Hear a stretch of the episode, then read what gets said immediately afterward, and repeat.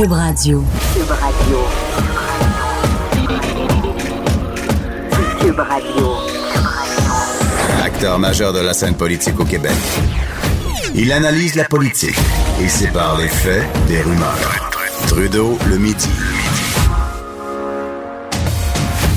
Bon lundi, bon début de semaine. Aujourd'hui, on est lundi, le 15 avril 2019. Mon nom est Jonathan Trudeau. Bienvenue à Cube Radio dans Trudeau le midi. J'espère que vous avez passé un beau week-end ensoleillé. Ça fait du bien. Euh, odeur de printemps. Il y a pas mal de pluie, mais comme on dit, ça fait fondre la neige à ce temps-ci de l'année. Alors, euh, on se plaindra pas. Euh, beaucoup, beaucoup d'éléments dans l'actualité euh, cette semaine et euh, on commence dès maintenant avec une rencontre qui a lieu ce matin entre le ministre des Transports, François Bonnardel, et les représentants de l'industrie du taxi. Bon, on sait que le projet de loi 17 a été déposé il y a quelques semaines déjà. L'industrie du taxi qui a fermé la porte à ce projet de loi, carrément demandé qu'il soit retiré a mis de l'avant différents moyens de pression, des grèves, etc. Le ministre lui a toujours euh, rétorqué qu'il était ouvert euh, à discuter, qu'il demeurait, demeurait, ferme sur le 500 millions en compensation comme tel pour la perte de valeur des, euh, des permis de taxi, mais qu'il demeurait ouvert à discuter. Et là, ce matin, M. Bonardel a rencontré l'industrie du taxi pour euh, leur faire une proposition bonifiée, appelons-la comme ça. On va en discuter avec lui, voir de quoi il en retourne et surtout quelle a été la réaction de l'industrie du taxi. On va le rejoindre en ligne, donc, le ministre des Transports et député de Granby, François Bonardel. Bon midi, Monsieur le ministre. Bon midi, M. Trudeau. Ben, peut-être, écoutez, simplement pour euh, commencer, nous résumer euh, ce qu'il y avait de nouveau sur la table ce matin. Qu'est-ce que vous avez proposé à l'industrie? Ben, il faut comprendre qu'au-delà du 500 millions euh, qui était qui avait été donc euh, payé par l'ancien gouvernement et notre, notre euh, gouvernement là, voilà quelques semaines déjà, il y avait dans la loi une redevance de 20 sous qui allait être perçue en termes, on va dire, utilisateurs payeurs, donc ceux qui utilisent le taxi mhm. traditionnel ou les nouvelles technologies. On allait chercher en 10 et 12 millions de dollars avec cette redevance. Ce qu'on a décidé, comprendrez que j'ai bien entendu euh, euh, les messages très personnels de certaines situations de gens qui ont acheté leur permis voilà quelques mois, quelques années. Et dans ces conditions, j'avais dit que je n'abandonnerais personne. Ça veut dire quoi? C'est qu'on a bonifié donc cette redevance de 20 sous à 90 sous. On prévoit donc sur 50 millions de courses au Québec. Il y en a 50 millions, 40 qui sont faits par l'industrie du taxi traditionnel et 10 par application mobile. Donc, si on va chercher 90 sous pour, pour ces 50 millions de courses, on devrait aller chercher 45 millions de dollars par année. Donc, pour compenser initialement euh, ceux qui ont acheté leur permis, je donne un exemple, si vous l'avez acheté 50 000 dollars, voilà 15 ans, vous avez investi cette somme, vous allez vous faire rembourser 50 000 dollars. Vous l'avez acheté 175 000 dollars, voilà un an et demi, vous allez vous faire rembourser le montant investi 175 000 dollars.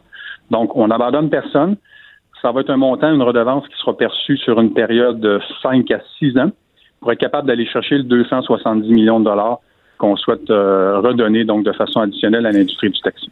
Et sur ce 270 millions de dollars-là, euh, M. Bonardel, il y a un 10 millions que vous prévoyez pour des cas particuliers, c'est ce que j'ai compris? Oui, c'est ça. On pourrait, euh, on pourrait avoir des cas. Je vous donne un exemple. Quelqu'un a acheté son permis de 60 000 dollars, voilà, 20 ans. Il l'a amorti sur une période de 5 à 8 ans il aurait hypothéqué euh, ce, ce, permis pour des raisons X. On s'est gardé une somme additionnelle pour des cas particuliers. Euh, je vous dis, je donne un exemple précis, là, mais bon, si on a des situations, euh, quand je dis que je ne veux pas abandonner personne, je dis personne. Alors, dans ces conditions, il y a 6270 propriétaires de permis au Québec. 90% de ces propriétaires, ce sont des artisans, des propriétaires uniques. Les autres, c'est euh, des, des, formes de société, si je peux le dire, qui ont été formées, donc ceux qui ont, 10, 12, 15, 20 permis. Alors, dans ces conditions, on va y aller au cas par cas. On pourrait évaluer la situation. Puis nécessairement, si le nombre de courses augmente dans les prochaines années, ce que je crois qu'il va qu'il va arriver, mm. on va réduire donc cette portée au-delà d'un 5-6 ans, ça va peut-être être 4-5 ans. Le 90 sous, euh, M. Bonardel, il va venir s'ajouter euh, au, montant de départ. Dans le fond, il sera euh, refilé aux, consommateurs. C'est vraiment un, tarif utilisateur-payeur. Je veux dire, il n'y aura pas d'obligation pour que ce soit Uber ou les taxis de le prendre à même ce qu'il prélevait déjà sur le montant de départ d'une course. Ça va s'ajouter, forcément, ça va s'ajouter. là. Ça, c'est un montant. Vous... En réalité, c'est que du jour au lendemain, dans un an, euh, tout ça, tout ça va être mis en place un an après l'adoption de la loi. Ça veut dire que si on prend exemple qu'Uber est sur le marché, Eva est sur le marché, puis Lyft est sur le marché, et euh, l'industrie du taxi s'est unifiée avec une application mobile unique au Québec, ben, le client qui va avoir son téléphone puis les quatre applications sur son téléphone, ben, c'est lui qui va dire, bon, moi, je pars du point A, puis je m'en vais au centre Vidéotron. Comment ça me coûte? Je vérifie avec le taxi traditionnel, je vérifie hmm. avec Uber et Lyft, puis c'est lui qui va décider. Bon, M. Bonardel, vous vous présentez, puis c'est peut-être l'ancien gars de politique en moi qui, qui aime ça, m'imaginer, voir comment ça se produit, puis un peu les coulisses. Mais ce matin, vous vous présentez à la réunion en vous disant, bon, là, euh, il y a déjà 250 millions qui avaient été donnés par le PLQ, 250 mhm. millions par la CAQ dans le dernier budget. Il y avait un fonds de modernisation de 44 millions. Ça, c'était les redevances prises sur les courses mhm. du, du euh, exact, du bar dans les trois dernières années. Là, vous, vous ajoutez 270 millions. Vous, vous vous présentez à la rencontre ce matin en disant, sa petite ligne en bas, la colonne du bas, le total, on est rendu à 814 millions. J'imagine vous étiez plutôt optimiste quant à la réaction de l'industrie parce que ça commence à faire du bidou pas mal, là. Oui, c'est des sommes importantes. Puis à quelque part, euh, ce matin, on a reçu, j'ai reçu euh, et vu, entendu euh, donc les, discussions qu'on a eues avec l'industrie du taxi. Je vous dirais, c'est un peu divisé. Vous avez, vous avez certains propriétaires qui disent nous, on veut rien discuter, on veut, veut rien savoir euh, de parler de compensation additionnelle. Puis de l'autre côté, vous y en avez qui disent euh, ben nous, on, veut discuter, mais on veut en parler parce qu'on a des craintes, on, a des peurs, puis c'est normal. Puis moi, depuis trois semaines, ben, nécessairement partout où je vais, je parle à des propriétaires, euh, je reçois des coups de téléphone, mon équipe reçoit des coups de téléphone, puis ces gens, je les comprends, étaient inquiets, étaient peut-être pas bien informés sur la suite des choses. Donc, je le répète, pour eux, c'est important, c'est 6200 propriétaires là, qui, qui, on ne les abandonneront on pas. On va rembourser la somme investie, encore une fois, je le répète. Ceux qui ont acheté 60 000 voilà 10 ans vont se voir rembourser 60 000, puis ceux qui ont acheté 200 000 voilà 3 ans vont se voir rembourser 200 000. Sauf que là, l'industrie a fait ni une ni deux. Euh, ils ont réagi au moment même où vous débutiez votre point de presse. Honnêtement, moi, je, euh, la mâchoire m'est tombée à terre, M. Bonardel. Euh, vous leur proposez un 270 millions supplémentaires et ces gens-là ont même pas pris le temps de se virer de bord, d'aller consulter leurs membres, de dire, ben, écoutez, on va prendre, je sais pas moi, 24, 48, 72 heures pour y réfléchir. Déjà, ils vont la publication d'un communiqué de presse qui, euh, qui va très, très fort. Là. Dit que dans le fond, vous bonifiez la prestation de décès, mais que vous tenez à tuer l'industrie du taxi. Dit qu'il manque 530 millions que vous, que vous venez voler dans les poches des familles modestes. Comment vous qualifiez la réaction de l'industrie? Ben, vous savez, euh, euh, je répète pour ceux qui nous écoutent, il y a 50 millions de courses au Québec. Il y en a 40 millions qui sont faits par l'industrie du taxi.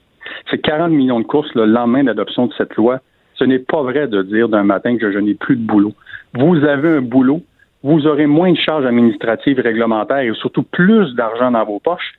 Et pourquoi avoir toujours ce discours, je le répète, je l'aurais dit, puis je vous le dis, mais pourquoi avoir ce discours de négliger face aux grandes technologies. Pourquoi ne pas s'asseoir, vous unifier tous ensemble, peut-être mettre au monde une application unique et de vous dire, nous, là, on est des professionnels, c'est nous qui faisons le travail au Québec, on va concurrencer et être meilleur que tous les Uber, Lyft et Ava de ce monde. Pourquoi vous n'avez pas ce discours? Ça peut paraître bizarre que je vous dise ça, M. Trudeau, mais je leur ai dit, je suis votre meilleur allié dans tout ça.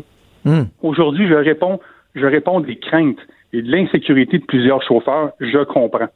Je rembourse le permis initialement payé puis de l'autre côté, j'ai une loi qui va vous rendre encore meilleur puis qui va assurer la pérennité. C'est faux de dire demain que l'industrie du taxi n'a plus de travail. Je vous le répète, c'est des chiffres énormes. 50 millions de courses, 40 millions sont faits par l'industrie du taxi. On va protéger aussi le, transport adapté, s'assurer que les plus démunis et les, personnes handicapées ont un service adéquat qui est bien donné par l'industrie du taxi au Québec aujourd'hui. Alors, je leur ai dit, c'est pas parce qu'aujourd'hui, je vous verse, on verse ce montant, cette redevance qui, soit dit en passant, doit être adoptée par l'Assemblée nationale, que la loi, on n'en parle plus. Il y a peut-être d'autres choses que vous souhaitez modifier, mais je vous dis, le canal de communication reste pour moi ouvert. Malheureusement, dans la situation où on est ce matin, il y en a une partie qui nous disent on veut rien savoir. Euh, on veut ramener euh, les permis, on veut ramener les quotas, mais je leur dis, imaginez, là, il y a aujourd'hui au Québec moins de taxis par habitant que voilà 40 ans à cause de ces quotas et ces permis. Mm. Il y avait 20 voitures pour 10 000 habitants en 70. Aujourd'hui, il y en a la moitié moins. Mais, eh, eh, Monsieur Bonardel, est-ce qu'il y a un moment où, comme dans certaines négociations, on va voir des fois où on va dire, ben là, écoutez, on n'arrête pas d'en rajouter sa table, puis vous dites non, vous dites non, vous dites non, on va commencer à en enlever. Tu sais, tout ce qui est sur la table en ce moment, est-ce que c'est de l'acquis ou à un moment donné, le gouvernement pourrait pas dire, ben là, regardez, là, moi, j'arrête pas de demander un effort supplémentaire à mon contribuable parce que le 500 millions, c'est le contribuable payeur de taxes qui l'a payé. Là, le 270 millions, c'est le contribuable utilisateur qui va le payer. Tu sais, vous, vous, êtes conscient qu'en même temps, vous jouez avec l'élastique. Un moment donné, ça se peut que de l'autre côté, les contribuables, les utilisateurs disent, wow, wow, le gouvernement. Donc, y a-t-il un moment donné où vous allez, vous pouvez vous dire, bon, ben, écoutez, si vous le voulez pas, le 270, on va l'enlever, c'est tout, là? Ben, c'est pour ça un petit peu que je vous dis, euh, puis je le dis respectueusement pour eux ce matin, je leur ai dit là, le discours de négliger, il faut arrêter ça. Faut, faut se, faut se, s'unifier, se mettre ensemble, se retrousser les manches, puis de se dire, OK, demain, là, le ministre nous dit ça, puis je vous dis, ça sera encore mieux, puis ça va être encore mieux demain matin avec ce qu'on met sur la table. Au-delà de tout ça, il y avait des craintes, il y avait des peurs, il y avait de l'insécurité. Puis ça, je le comprends, puis à l'époque, voilà 50 ans, c'est le gouvernement qui a statué par ces formes de permis. C'est un privilège, euh, si je peux le dire ainsi, voilà 50 ans. On te donnait un permis, tu commençais à opérer, tu avais une job. Avec cette job, ben, avec le temps, tu as, spéculé dans une certaine mesure. Tu t'es dit, bon, ben là, je, l'ai eu gratuit, euh, OK, je le vends à X. Là, tu l'as peut-être refinancé, euh, tu l'as loué, puis tu bénéficies d'une location de 300-400$ par semaine avec d'autres chauffeurs. Mais aujourd'hui, je vous le répète, c'est hallucinant de s'imaginer qu'au Québec, aujourd'hui, il y a moins de taxis sur le territoire qu'il y en avait il y a 40 ans. Alors, cette question d'offre, puis de revoir un peu ce modèle d'affaires, ça c'est ça, je leur dis, ça peut plus fonctionner. Mais vous avez les outils en main sur ces 50 millions de courses pour aller plus loin, puis je serai votre meilleur allié pour aller plus loin. Mais pourriez-vous vous tanner à un moment donné et dire ben, on, va en enlever si vous en voulez pas de ce qu'on vous propose? Parce que vous arrêtez pas d'en rajouter puis ils disent non tout le temps? Ben, là, je dis aux gens, qui nous écoutent. Euh, les gens comprennent, je crois, qu'il y avait beaucoup de peur, d'insécurité. Puis j'ai compris ce message. J'ai compris qu'avec cette redevance additionnelle, on va sécuriser les montants investis par ceux, surtout, surtout ceux qui ont acheté voilà 5, 6, 7 ans ou même voilà 6 mois, qui se disaient, bon Dieu, là, je suis prêt avec une dette, j'ai payé 150 000, je comprends la, je comprends la situation. On va rembourser la somme investie, personne ne sera abandonné. De l'autre côté, j'ai le discours d'ouverture encore une fois. Je vous le dis ce matin, il y en avait peut-être moitié-moitié qui étaient prêts à entendre, qui voulaient entendre, puis qui voulaient peut-être en reparler un petit peu plus. Puis l'autre gang qui disait J'en parle pas, je veux pas. Puis de là le message que par communiqué espérons, ouais, espérons qu'ils se fassent entendre parce que là on a l'impression que tout ce qu'on entend c'est les gueuleurs qui vous traitent de voleurs, de tueurs, puis à un moment donné là on commence à trouver que je sais pas, il n'y a, a, pas, d'ouverture. Il a pas d'ouverture. Ben, la, suite des choses, Monsieur le ministre, là, y a-t-il d'autres rencontres de prévues? Oh oui, je l'aurais dit, je l'aurais dit pour moi, ce canal de communication reste ouvert dans les prochaines, prochaines journées, prochaines semaines. Il nous reste deux semaines et demie avant de recevoir les taxis en consultation particulière. Par la suite, on va commencer l'étude détaillée. Il reste beaucoup de temps encore pour continuer de discuter, puis amender, modifier la loi s'il le souhaite sur certains points. Mais encore une fois, c'est faux de dire, c'est faux puis malhonnête de dire que demain matin, l'industrie sera morte. C'est pas vrai c'est 40 millions de courses, il faut que quelqu'un fasse ces courses. ce sont des pros, ce sont eux qui vont le faire. Maintenant, il faut s'unifier, travailler ensemble et être capable, encore une fois, s'ils le souhaitent, de l'améliorer, puis de répondre aux inquiétudes que certains propriétaires avaient. Je pense que c'est ce qu'on fait ce matin. François Bonnardel, ministre des Transports pour le gouvernement de la Coalition Avenir Québec. Merci de nous avoir parlé ce midi. Merci. Bye. Merci donc, euh, M. Bonnardel, qui ça doit être spécial d'être dans ses chaussures en ce moment parce que euh, il y, a quelque chose de très frustrant là-dedans. On a un ministre des Transports qui a déposé un projet de loi dans lequel il croyait énormément, l'a défendu, sentait qu'il y avait un appui très, très, très significatif de la population. Il n'y a pas de manifestation dans les rues du public autre là, que les chauffeurs de taxi qui disaient Ben voyons donc, gouvernement, ça n'a pas de bon sens ce que tu fais là. Change ça. Au contraire, l'appui était là parce que, entre autres, le contribuable se rend compte que il a sa capacité de payer. Là. Il y a déjà 500 millions qu'on décaissait de l'argent des contribuables. Dois-je rappeler encore une fois que le deuxième 250 millions qui avait été annoncé dans le budget, là, c'est pas, des farces. On est là. Tu le premier 250, le deuxième 250, là, on est le troisième 270. On est là, on les calcule de même. on les qualifie comme ça tellement qu'il y en a. Le deuxième 250 millions, c'était dans les surplus budgétaires qui avaient été laissés par les libéraux, dans le fond, ce que euh, la CAQ avait entre les mains dans son exercice budgétaire. C'était des, des surplus provenant de l'effort que les contribuables ont fait au cours des dernières années pour atteindre l'équilibre budgétaire, se serrer la ceinture, dégager des surplus, ce que certains ont même osé appeler l'austérité. Et malgré tout, au lieu de juste dire on va tout vous remettre cet argent-là, remettre l'argent dans des programmes significatifs, Le gouvernement a dit on va prendre 250 millions puis on va le donner aux taxis. Parce qu'on pense que on a une part de responsabilité, on va donner un 250 supplémentaire pour vous compenser. Donc, François Bonnardel lui dépose son projet de loi fort de l'appui de la population, appui qui est bonifié par l'attitude un peu débile des chauffeurs de taxi qui se promènent avec des croix gammées, des symboles nazis, puis qui traitent le premier ministre de tueur, le, le, ministre également, les comparaisons avec Hitler, etc., viennent barrer les routes, faire des manifestations, tout pour ne pas avoir plus d'appui du public. Le ministre, malgré ça, dit Je vais vous en donner encore plus. Parce qu'il a entendu certains intervenants, entre autres en commission parlementaire, qui disaient peut-être que les compensations devraient être bonifiées. Fait qu'il dit parfait. Au lieu d'avoir une redevance de 20 sous sur chaque course, je vais plus que tripler cette redevance-là, la porter à 90 millions jusqu'à hauteur de 270 millions. Là-dessus, je vais même garder un 10 millions que je vais prendre pour les cas particuliers, les cas humains qui sont vraiment pas évidents. On va le mettre là-dessus. Et l'industrie l'envoie promener solide. Je comprends qu'il y a une certaine division, mais ceux qui ont du poids, ceux qui se font entendre, ceux qui jasent le plus, là, qui semblent avoir le plus d'influence sur les membres, Abdallah Hamzi et celui qui tient sa plume, le sympathique porte-parole qui, qui, qui est pas parlable, dont je vous ai déjà parlé, là, J'insiste, j'insiste c'est pas quelque chose de personnel, c'est que ça démontre juste quand on parle avec le porte-parole en coulisses de l'industrie, le relationniste qui envoie promener les journalistes, on s'imagine c'est quoi le ton qui est suggéré des rencontres avec le gouvernement. Et après ça, ça, se reflète aussi dans les communications. Hey, le ministre a même pas présenté publiquement sa, proposition que l'industrie s'en va dire que le projet de loi vise à les tuer euh, qu'on les vole de 530 millions. Et là, je vais vous dire la meilleure qu'il y a dans le communiqué de presse. Je sais que vous, c'est pas tout le monde va se donner la peine d'aller lire le communiqué, mais moi, je l'ai fait pour vous. À la fin du communiqué de l'industrie du taxi, oh, Charles, nanana, pas bon, nanana, tuer tout le monde, nanana, faillite, nanana, épouvantable. Là, il dit qu'il fasse preuve d'un peu de courage et qu'il confronte Hubert au lieu de s'en prendre à des familles en règle il pourrait aussi exiger qu'Uber rembourse les taxes usurpées en 2015 et 2016 au lieu de refiler la facture aux contribuables et aux taxis. Excusez, là. Ça prend un front de bœuf de catégorie olympique.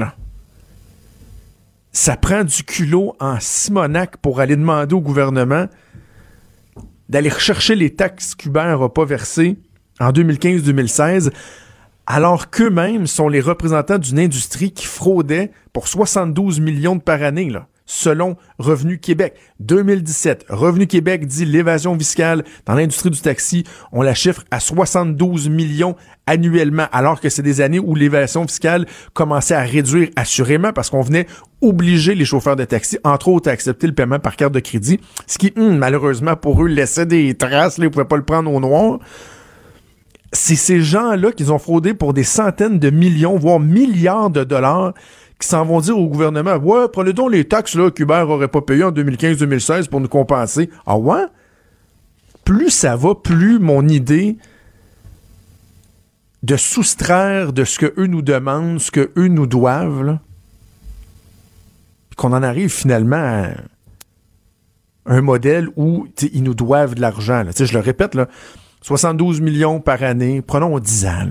On, on va pas s'enfarger les fleurs du tapis, là, même si on sait que ça fait des dizaines et des dizaines d'années. Juste 10 ans, ça fait 720 millions. Là, on a déjà 500. En fait, là, on donne.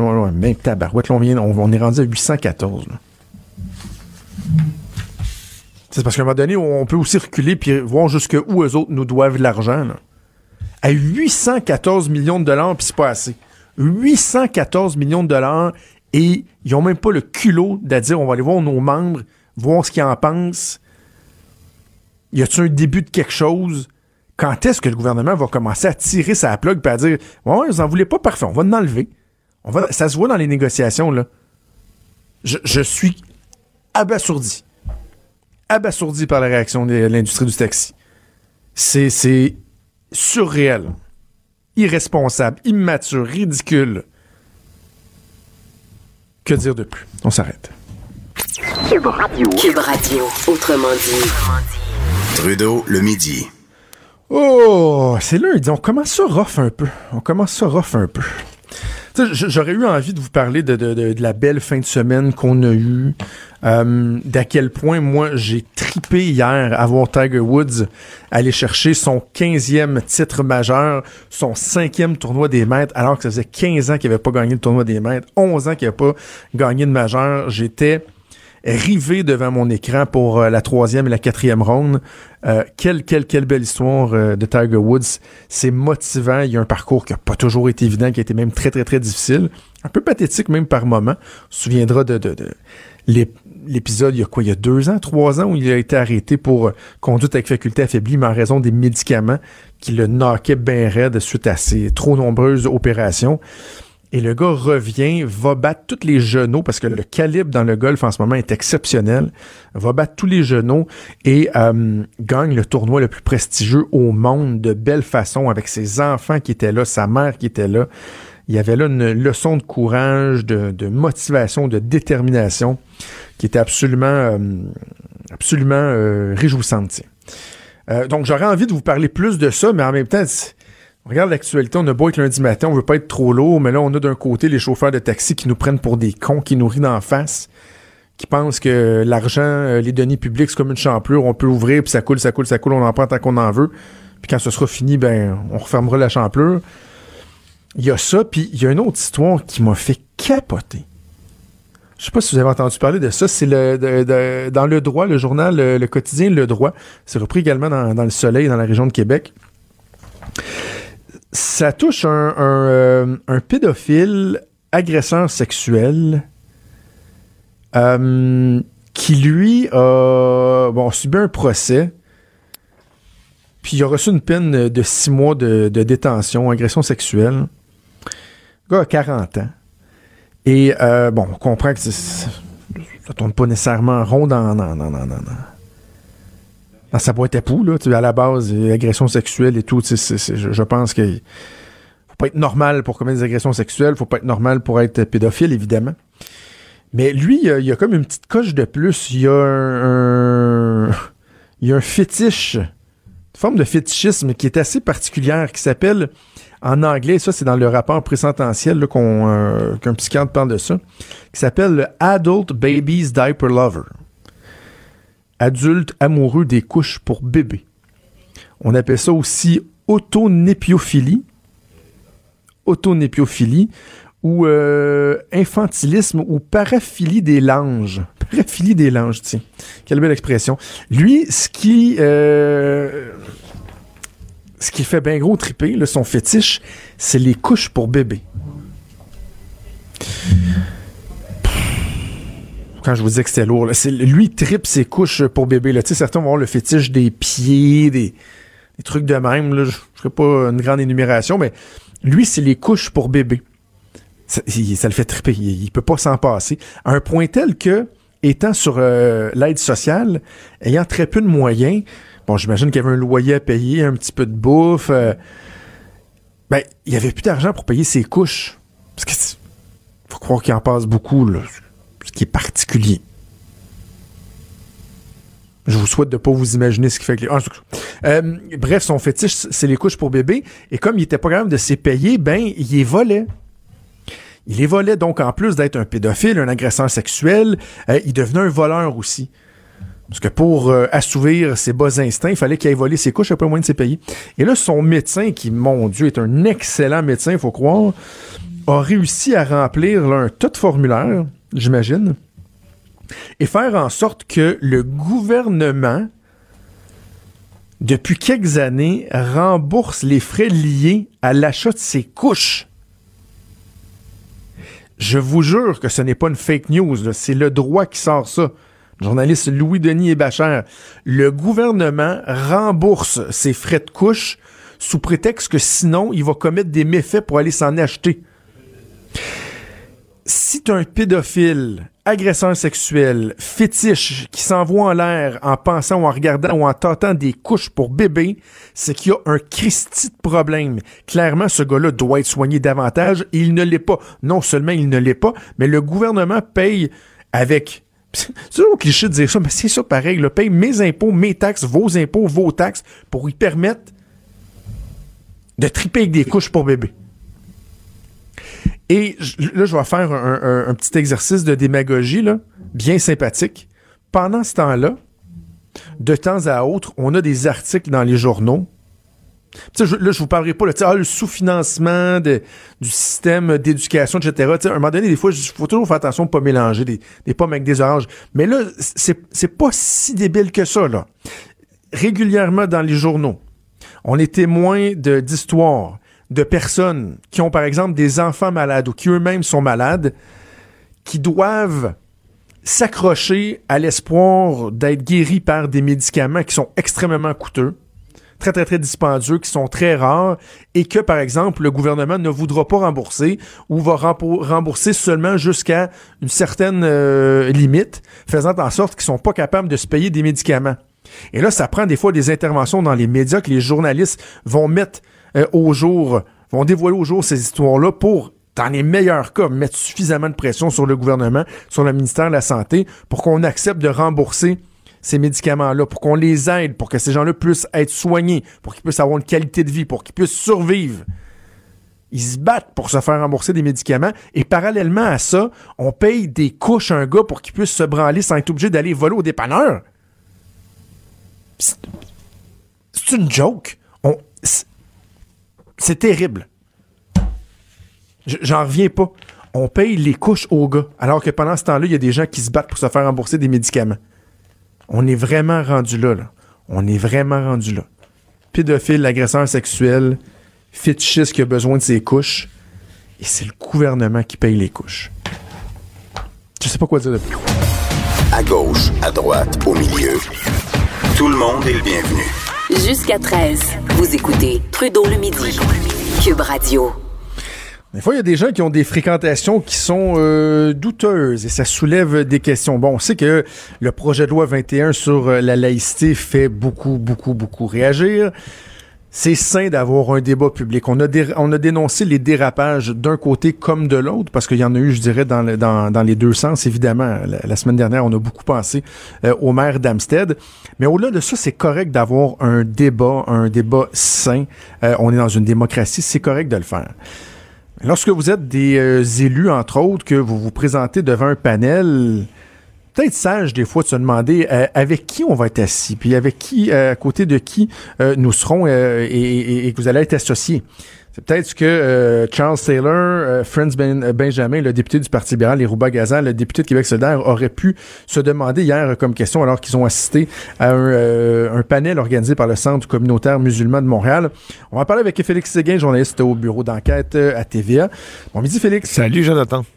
Alors, euh, cette belle brochette d'invités hier était réunie donc au Centre communautaire musulman de Montréal avec un certain Ali Sobaiti, ou plus ou, euh, aussi connu sous le nom d'Ali Zbaiti. Exactement. Euh, ben, euh, écoute, fais-nous les honneurs, présente-nous-le. Bon, très bien. Alors, le cheikh Ali Zbaiti, lui, est un Irakien d'origine, c'est-à-dire donc il est né en Irak, il est du courant chiite de l'islam et il a été, il a été pendant plusieurs années en Iran, entre autres, et en Turquie pour aller y étudier la, la religion. Il est arrivé au Canada en 1987, a reçu sa citoyenneté canadienne en 1991 mais les choses ont commencé à se gâter pour lui, je vous dirais, au tournant des années 2000, même avant les attentats euh, du 11 septembre 2001 au World Trade Center ainsi qu'à ainsi Washington. Euh, il avait été interrogé euh, par les services canadiens de renseignement de sécurité pour différents aspects de sa, de sa pratique. Et en 2009, Jonathan, là, il y a une enquête officielle de l'escouade intégrée de sécurité nationale. En clair, c'est la brigade antiterrorisme au Canada qui a, qui s'est intéressée à lui pendant de longues années. Euh, et, et, si bien qu'en 2014, son passeport lui a été révoqué. On affirmait entre autres que euh, Alice Betty, le chèque Alice Betty, euh, faisait plusieurs voyages un peu partout dans le monde, mais surtout euh, au sud du Liban, qui est, qui est le fief évidemment de Hezbollah. Alors, lui affirmait affirmait que c'était pour aller y voir un oncle malade, et, etc. Mais ça n'a pas convaincu les autorités canadiennes. Après ça, il y a eu une longue bataille judiciaire. En fait, pas si longue que ça, ça a pris sept mois. Une courte bataille, je devrais dire, judiciaire, qui lui a permis de ravoir son passeport. Mais il n'a pas eu son passeport, il n'a pas eu, son passeport n'a pas été réémis parce qu'aucun soupçon ne plane sur lui. C'est parce que le gouvernement, euh, et suite à la bataille judiciaire qu'il a entamée, euh, pour, pour, afin de ne pas, disons, nuire à une enquête encore plus grande, a refusé de remettre les documents euh, que monsieur voulait pour sa défense, nous dit-on, et a plutôt préféré lui rendre son passeport. Alors voilà pour Alice Betty. Il faut bien mentionner maintenant que lui est imam au Centre communautaire musulman de Montréal, qui a aussi dans le passé euh, soulevé la critique, puisqu'en 2015, un article de notre bureau d'enquête révélait que le site hébergeait, disons, des rubriques sur son, site Internet euh, qui, qui décriaient les sociétés occidentales libres comme le Québec et qui aussi se positionnaient radicalement contre l'homosexualité. Alors voilà pour ce Betty. Je lisais des, des articles euh, publiés en 2015 au moment où son passeport avait été confisqué. Euh, c'est très, très, très préoccupant. Puis tu sais, on, on, on l'a dit, euh, tu l'as dit, on le précise encore, il a repris son passeport, n'a Oui. pas été reconnu coupable de quoi que ce soit. Mais tu sais, Félix, c'est pas tous les jours que Passeport Canada décide de retirer des- un passeport à des gens par crainte de euh, ce que cette personne-là pourrait faire, les motifs qui pourraient animer la, personne lors de, ses voyages à l'étranger. C'est même, je dirais, c'est pratiquement exceptionnel. ça, c'est juste de le mentionner parce que lorsque Passeport Canada va retirer euh, le, document de voyage à quelqu'un, il faut que les motifs soient extrêmement sérieux. Et dans ce cas-ci, euh, en vertu de l'enquête qui a été entamée en 2009 le concernant, c'est des motifs liés à la, et je cite, sécurité nationale. Alors, des motifs de sécurité nationale, ça peut être très varié. Ça peut être, euh, disons, ça peut commencer à des, des intentions qui pourraient sembler malveilla- malveillantes ou encore des plans, euh, des plans plus clairs pour pour du financement euh, de groupes qui sont considérés comme étant, terroristes par le Canada. Je rappelle que Hezbollah est considéré par le Canada comme une entité terroriste. Euh, monsieur aussi a fait plusieurs, Monsieur Zbeti a fait plusieurs séjours en Iran. Euh, L'Iran est considéré comme un pays qui finance aussi euh, le terrorisme. Alors, ça peut, il va, peut y avoir plusieurs motifs, mais tu as raison de dire qu'on ne fait pas ça, on ne fait pas ça pour, sur la base de simples soupçons non confirmés, d'habitude. Et là, donc, lui participait hier à un, un panel organisé par Oui, le Centre oui. communautaire musulman de Montréal. Bon, je le disais, Charles Seller était là, le député libéral Franz Benjamin, la députée solidaire Ruba Gazal. Euh, toi, tes collègues, vous vous êtes pointés là, vous avez posé des questions euh, aux gens qui participaient. Est-ce que ça causait un certain malaise? Est-ce que les gens se défendaient? Étaient-ils euh, à l'aise d'être aux côtés de M. Zbetti? Pas sûr qu'ils étaient si à l'aise que ça, mais d'abord, la question, c'est pas sûr qu'ils le savaient. Euh, on y reviendra si tu veux, mais pour leur réaction brute et brève, là, euh, Franz Benjamin, lui, quand on l'a croisé à l'entrée, lui, il dit ben, Je connais bien le centre euh, communautaire musulman de Montréal sur Crémazie, c'est dans ma circonscription. Alors, euh, je viens à tous les événements auxquels je suis invité. Et il a dit Je crois à la justice et je crois au gouvernement et je crois que le gouvernement, si le gouvernement a à agir, il doit agir. Alors là, on lui a répondu que c'était pas tout à fait ça la question. C'était plutôt, euh, c'était plutôt, comme on dit, son, son, son vis. Sa face est sur le poster, pour prendre une expression. Je veux dire, Ben oui. de- sur la vie là, de convocation pour cette conférence-là, son visage est là, avec le visage de euh, Mme Rouba Gazal, qui est députée, elle, de Québec solidaire dans euh, Mercier, si je ne m'abuse. Mhm, exactement. Et puis, euh, elle disait, bon, elle, il y a un certain malaise aussi en disant non, je n'étais pas au courant de tout ça, des, des- de, de ce qui avait été reproché dans le passé à M. Sbetti. Je vais aller m'informer. Mais bref, euh, tout ça étant, ils ont, ils ont finalement passé la soirée ensemble euh, à, à discourir sur le projet de loi 21. Monsieur Taylor, lui, est-ce qu'il s'est. euh, Monsieur Taylor ne connaissait pas M. Sbetti. Oui, il s'est prononcé. Il dit qu'il ne connaissait pas M. Sbetti aussi, mais, mais tout ce beau monde a finalement continué à, à- à l'activité sans que rien n'y paraisse. OK. Puis le discours de M. Sbetti euh, hier soir, euh, que, que- que- que disait-il? Ben, il a prononcé qu'une phrase en français, vivre et laisser vivre. Euh, sinon, c'est un discours qu'on pourrait qualifier de modéré. Il faudrait peut-être pas être en train de qualifier M. Sbetti euh, de d'imam radical parce qu'on n'a pas étudié ses prêches. Il faut bien dire, euh, pour, pour balancer un peu ces- ces- tout ça, il faut bien dire que ses fidèles, lui, affirment euh, bien qu'il fasse parfois des célébrations l'honneur de la Latoya Khomeini. Euh, ils affirment qu'il ne, fait que des célébrations religieuses, donc euh, que, que, ses fidèles ne reçoivent pas de messages islamistes, euh, que c'est simplement un enseignement religieux. Alors, ben, sous réserve d'étudier ses prêches, on ne peut pas dire que M. Sbetti est un imam radical non plus.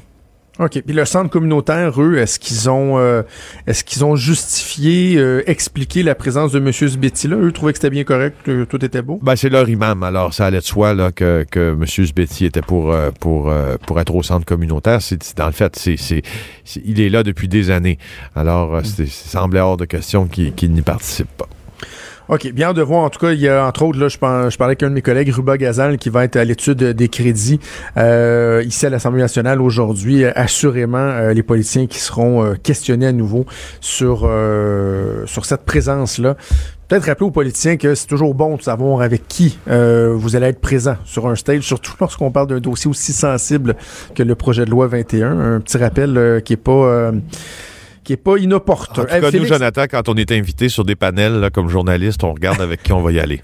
Je peux Ben, vous dire. puis il y, a- il y a un truc qui s'appelle Google. Oui, ah oui, c'est... Euh, j'ai fait le, magique, le- hein, ça? Oui, oui, Monsieur Sbetti, là, je l'ai googlé, puis euh, whoop, assez Ben rapidement, oui, là, on, quatrième on a de l'information pertinente. Mhm. Hey, Félix, je veux profiter de, de ta présence pour parler de Narcos PQ, puis je dois Ah, t'avouer que lorsqu'on a euh, lancé Cube Radio, euh, qu'on avait fait l'annonce à la fin de l'été, début de l'automne, déjà on annonçait certains balados, et juste le teaser de Narcos PQ m'avait vraiment, vraiment bien teasé, et depuis ce temps-là, ça arrive souvent que j'ai, je vais aller voir des balados s'il est sorti, ben voyons, pas encore sorti, ouais, pas encore sorti, et là c'est aujourd'hui Narcos Ah, oui. c'est Ah, disponible oui. sur euh, l'application Cube Radio. Ah, puis ça a été difficile, hein? ça a été un accouchement difficile pour la simple raison que dans Narcos PQ, euh, on, on- a interviewé beaucoup, beaucoup de gens qui proviennent du crime organisé, puis certains qui trempent encore là-dedans parce que on voulait, si tu veux, on n'est pas fou. hein. On sait que, on sait que le, le- bon, le monde des narcotrafiquants exerce une forme de fascination sur bien des Mhm. gens. Ah oui. Puis, euh, puis on voulait profiter de cette occasion-là, nous, par- pour entrer dans la tête de ceux qui pratiquent le narcotrafic, puis de ceux qui le combattent. Mais on a eu accès à des gens, vous, vous êtes tombé en votre, votre, votre chaise. Là. Alors, ça a été compliqué à faire parce que c'est des gens qui sont compliqués à interviewer.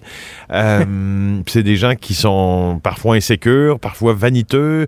Exemple, euh, je peux te donner bon, quelques exemples rapides. Aujourd'hui, on a vraiment un, un cook, comme on a, un cuisinier de drogue de synthèse à la Breaking Bad. Euh, et puis là, il va nous parler de plein de trucs, notamment que quand il cuisine ces drogues de synthèse, qui sont les drogues les plus consommées au Canada, au Québec, je te le rappelle, euh, il fait ça juste six mois par année parce que parce que en fait, ça entre dans les pores de sa peau puis ça a des effets psychotropes importants euh, chez lui. Alors, t'imagines, lui, il fait juste la produire, la drogue. Il la consomme pas. Alors, t'imagines? Donc, il y a ça. On a parlé, il y a un ancien motard qui est avec nous aussi dans cette série-là. Vous allez le découvrir. En plus, il- la manière dont il raconte ses histoires, c'est comme un film. Euh, évidemment, il y a des épisodes sur euh, les risottos, mais il y a des épisodes aussi sur des gens qui ont été en contact direct avec El Chapo Guzman. Alors, Oh. tu sais, euh, euh, des épisodes sur euh, un épisode avec Raymond Boulanger, qui, qui était le pilote pour le cartel de Cali, puis le cartel de Medellín, de Pablo Escobar. Alors, on a fait tout ça, puis euh, si, si, euh, ben, pose-moi donc la question à savoir si on les glorifie. Ça va m'aider. Ben, c'est quoi? C'était exactement la question que j'allais te poser parce que moi, tu sais, tu me dis ça, puis je me dis, ah mon Dieu, c'est intéressant, j'ai hâte d'écouter ça. Puis là, je me dis, oh, mais est-ce que euh, quand tu euh, produis ça, quand tu effectues des entrevues, il y a cette crainte-là de dire, oh, est-ce que ça peut être perçu comme étant la glorification d'activités criminelles dans Ben, la vérité, c'est que oui, il y a cette crainte-là, puis on l'a toujours Ouais. en tête euh, de, de glorifier ou d'accorder une importance à des activités criminelles qui finalement sont extra- extrêmement dommageables euh, euh, pour la santé publique. C'est un problème de santé publique également, hein, la, la consommation de drogue. Alors, euh, oui, il y avait ce danger-là, nous, avec Brigitte Noël, parce que c'est c'est- c'est avec euh, ma chum Brigitte, Brigitte Oui. Noël qu'on fait ça. faut que je le mentionne. Sans elle, il n'y aurait pas eu de balado, parce que moi, je suis occupé beaucoup des fois à gauche, à droite, un projet, un autre. Puis elle a vraiment tout mis ça en forme, je voulais la remercier. Euh, alors, qu'est-ce que j'allais dire? Oui, c'est ça. Donc, on a réussi à pas tomber dans ce piège-là parce que euh, on s'est rendu compte avec le temps que euh, les narcotrafiquants sont souvent très imbus d'eux-mêmes, sont très vaniteux et vivent une vie de mensonge. Donc, à chaque fois qu'ils vont nous dire quelque chose, on va toujours leur mettre en contexte, on va toujours avertir l'auditeur en disant attention, là, attention, là, la, la personne nous dit ça, là, mais un peu comme prends pas tout pour du cash. tu sais. Alors, euh, je, je pense Ça arrive-tu, Félix, que tu confrontes, de, de leur dire, es- es-tu conscient de ce que tu fais? Tu sais, ça, ça tue du monde, ça engendre la dépendance, des problèmes de santé publique. Ça se fait-tu, ça, demander à un narcotrafiquant oui, oui, ça se fait, fait? ça se fait, sauf que comme comme c'est des gens qui vivent un peu euh, qui sont tellement habitués d'esquiver, si tu veux. Ouais. Par exemple, j'ai posé la question de personne. Et là, il m'a dit Ouais, mais non, mais c'est parce qu'en même temps, ben, tu vois, moi, je joue le rôle que le gouvernement devrait jouer. Le gouvernement devrait légaliser toutes les drogues tant qu'il ne les légalise pas toutes. Exemple, comme au Portugal, où ils sont décriminalisés, en fait. Ouais. Euh, ben moi, je joue un rôle important. Je suis un ma- Écoute, il y en a un qui m'a dit, mon- je suis un maillon de la société. Euh, bon, Je suis un actif. Un actif, c'est ça. Alors, bon, d'accord, mais, mais, mais encore. Alors, c'est oui, on les confronte, mais tu sais, c'est souvent. euh, Il y en a qui répondent franchement. Puis il y en a un, un ancien moteur là, qui nous a répondu là, vraiment, oui, j'ai l'impression d'être une vidange, mais, euh, mais, mais pas tous, loin de là, en fait.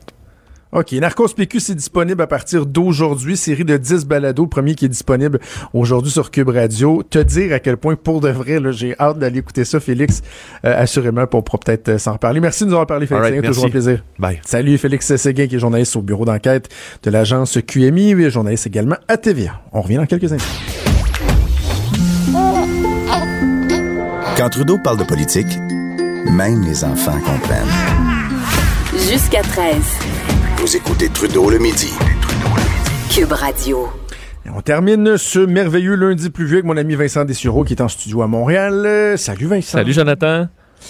Euh, Vincent, parle-moi d'Internet Explorer parce que euh, il y a encore des gens qui utilisent ça.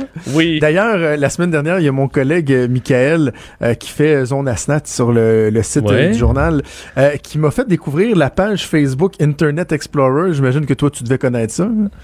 La page Facebook? Oui, connais-tu ça, la Non, page non, Facebook? informe-moi. Écoute, faut, faut que tu voir ça. C'est une page Facebook. C'est comme si Internet Explorer avait sa page Facebook. Et là, euh, ils font régulièrement des posts qui sont vraiment... Euh, tu sais, euh, re- reculés par le tonnerre. Je te donne un exemple. La semaine passée, ils ont publié le lien vers euh, euh, le, la bande-annonce de Toy Story 2 en disant « Can't wait, je peux pas attendre Euh, La veille, ils ont dit euh, Hey, y a-tu quelqu'un d'autre qui a de la misère avec son MySpace? » oui, ben c'est c'est un peu ça, là. Ceux qui utilisent... C'est c'est vieillot un peu. Ben, vieillot, en fait, c'est que même Microsoft dit arrêtez d'utiliser ça. Explorer, c'est c'est de la merde. Même, micro, quand même Microsoft dit ça, là. Parce que ça a été changé pour Edge, que vous ne devez pas utiliser non plus, là. Je sais même pas c'est quoi. Je vous le suggère pas. Évidemment, Chrome ou euh, Firefox sont la, la, la, la- la façon de faire depuis plusieurs années. Et euh, le problème avec la, la- nouvelle faille dans Explorer, parce qu'il faut comprendre, le- Explorer, ça se peut que vous l'ayez déjà plus, mais si vous l'avez, euh, et puis vous dites, ben au moins, je l'utilise plus depuis des années, le problème, c'est qu'on a découvert une nouvelle faille informatique qui, que les hackers peuvent utiliser, même si on n'utilise pas euh, Internet Explorer.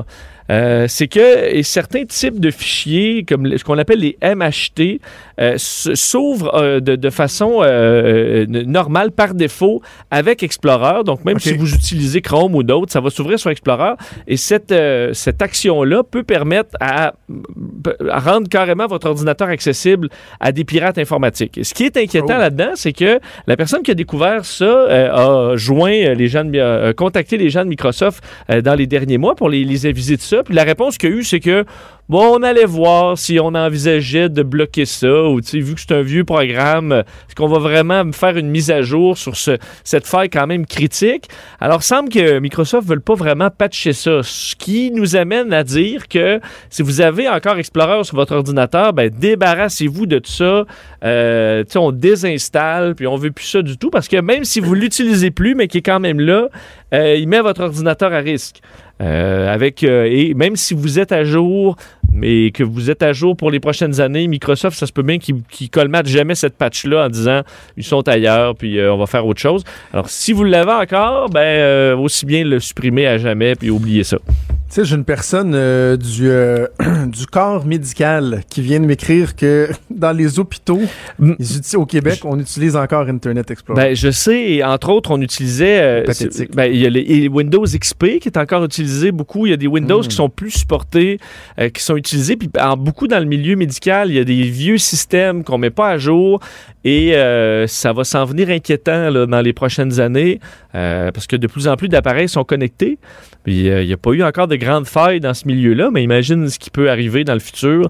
Euh, c'est qu'entre autres, des- on apprend déjà, on accepte déjà d'être négligent là. Quand va arriver le 5G, où tout va être à peu près connecté sur le même réseau, euh, va falloir avoir pris des bonnes habitudes, là, parce que Ben oui, ben euh, oui. ça peut, le jour où ça va mal aller, ça va mal aller partout.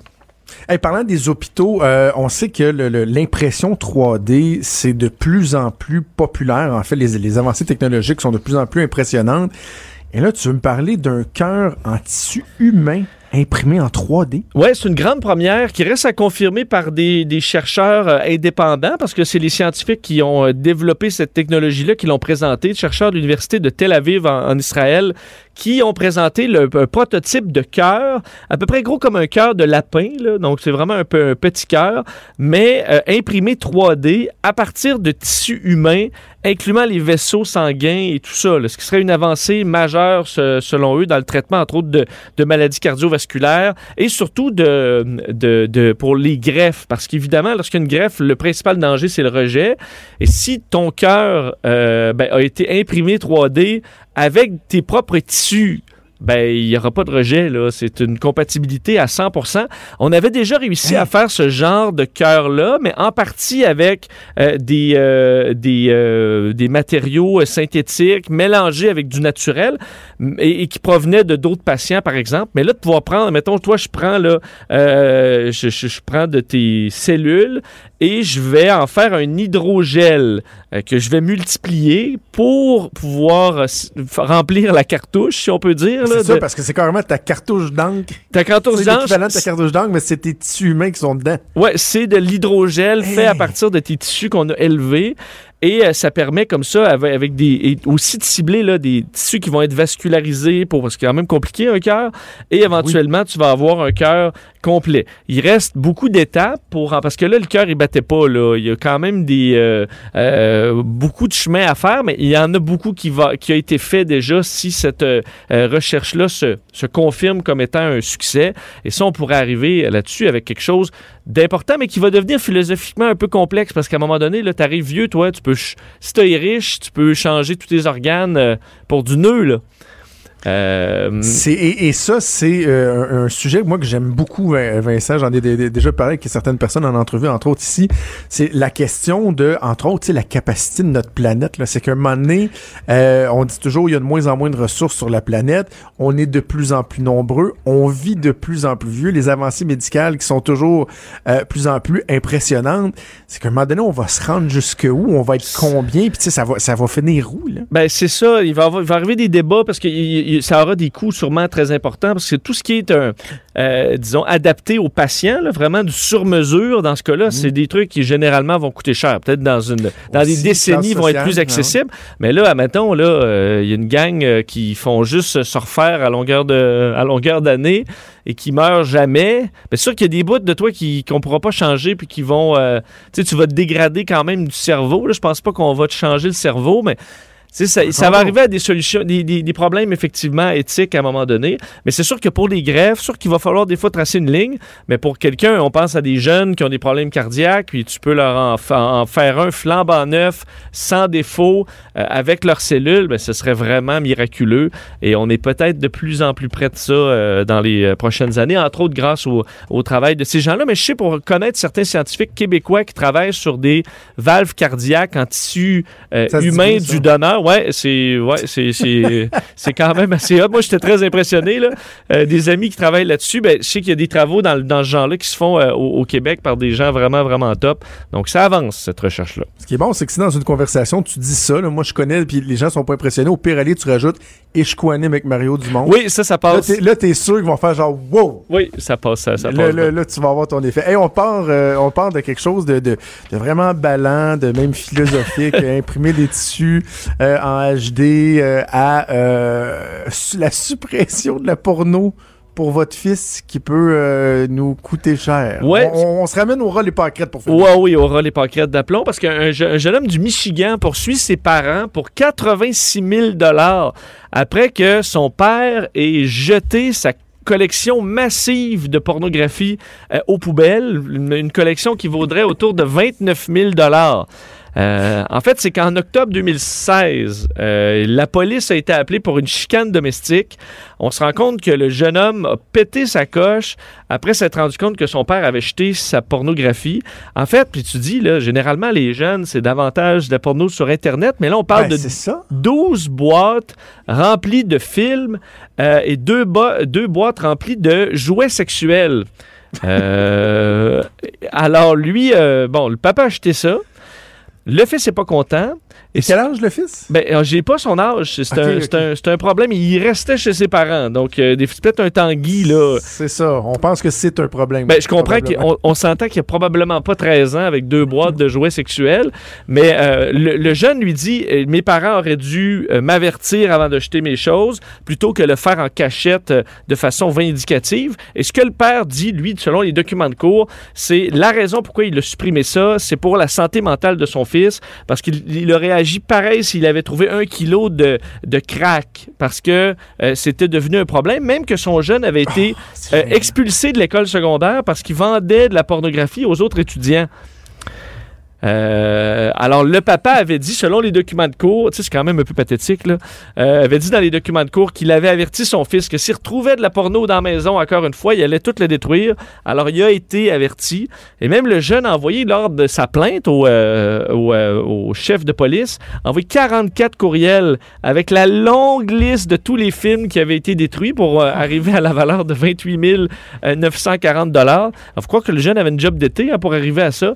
Alors, dans 44 emails pour la liste complète de tous les, de tous les films qui ont été supprimés.